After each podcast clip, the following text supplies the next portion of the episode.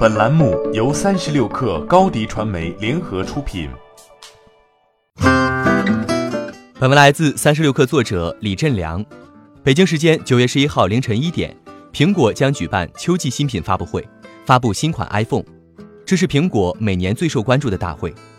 据路透报道，多名华尔街分析师对新款 iPhone 的销量进行了预测，结论是可能会高达两亿部。主要来自有换机需求的 iPhone 用户，虽然经贸摩擦的影响，但相当一部分销量将来自中国。外界普遍预计，苹果将推出三款新 iPhone，分别是去年 iPhone 10R、iPhone 10S 和 iPhone 10S Max 的升级版。新机处理器、系统升级，摄像头数量增加，有可能采用渐变色机身，并将推出一项视频流媒体服务，来与 Netflix、迪士尼等竞争。多位分析师表示。苹果目前在全球拥有约九亿部活跃的 iPhone 手机，而自2017年 iPhone X 上市之后，苹果新机销售疲软，加上对售价控制相对严格，可能会刺激此前一直持观望态度的用户的需求。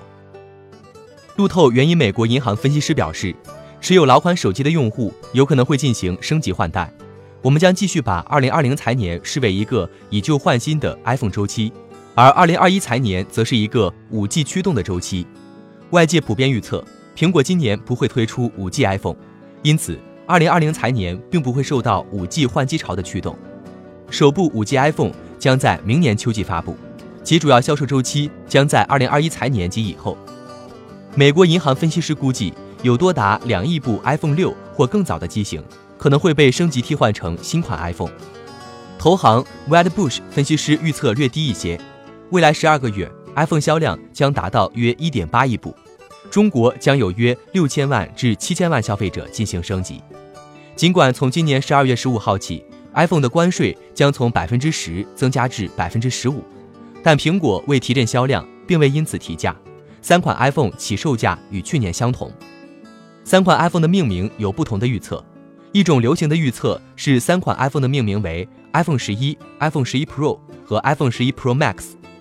iPhone 十一售价七百四十九美元。iPhone 十一 Pro 起售价为九百九十九美元，iPhone 十一 Pro Max 起售价为一千零九十九美元，与去年的价格基本持平。经历了二零一九财年 iPhone 销量的陡然滑坡，苹果的定价开始趋于保守。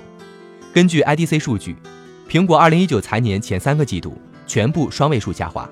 究其原因，除了产品创新乏力之外，定价偏高也是重要原因。中印等新兴市场销量大幅下滑。日本、欧洲等发达市场也受到影响。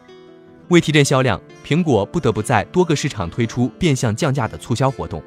对新款 iPhone 的预测上，外界普遍不看好其产品技术上的创新，但其售价保持不变，有望提升对消费者的吸引力，从而提振疲软的销量。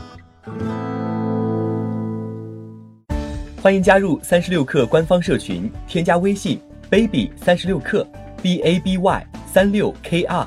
获取独家商业资讯，听大咖讲风口，聊创业，和上万客友一起交流学习。高迪传媒，我们制造影响力。